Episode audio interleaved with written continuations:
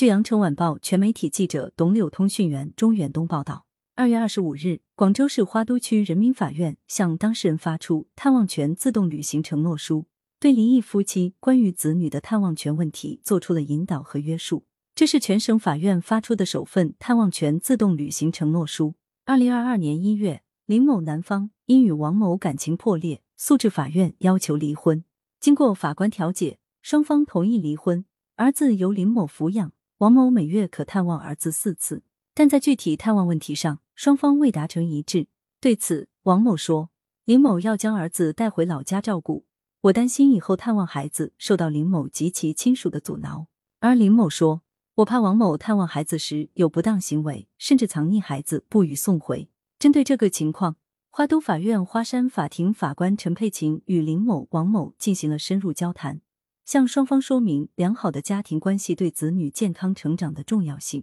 引导双方换位思考，妥善解决矛盾，为孩子创造一个良好的成长环境。为进一步消除双方的担忧，法官提出了建议：你们可以签订一份探望权自动履行承诺书，就双方依约有效行使探望权以及依法配合对方行使探望权作出承诺和约束。慎重考虑后，双方最终签订了探望权自动履行承诺书。法官介绍，当前探望权面临着诸多困境。法院对未成年子女的抚养权和探望权作出判决或调解后，时有出现直接抚养子女一方不配合行使探望权，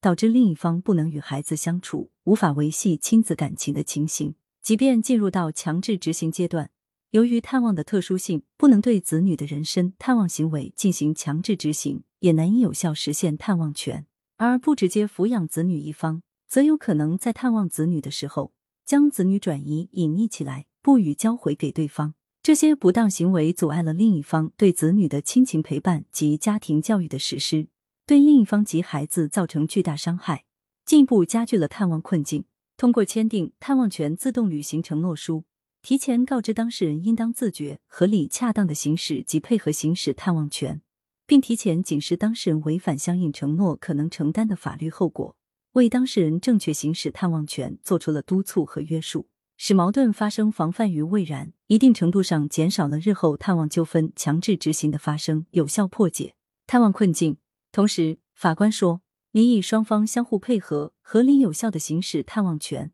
可减少父母离异对孩子造成的伤害，让父母关爱和家庭教育不因父母离异而缺失。日后如一方违反探望承诺的，另一方申请变更抚养关系或者终止探望，则变得更加有据可依。感谢收听羊城晚报广东头条。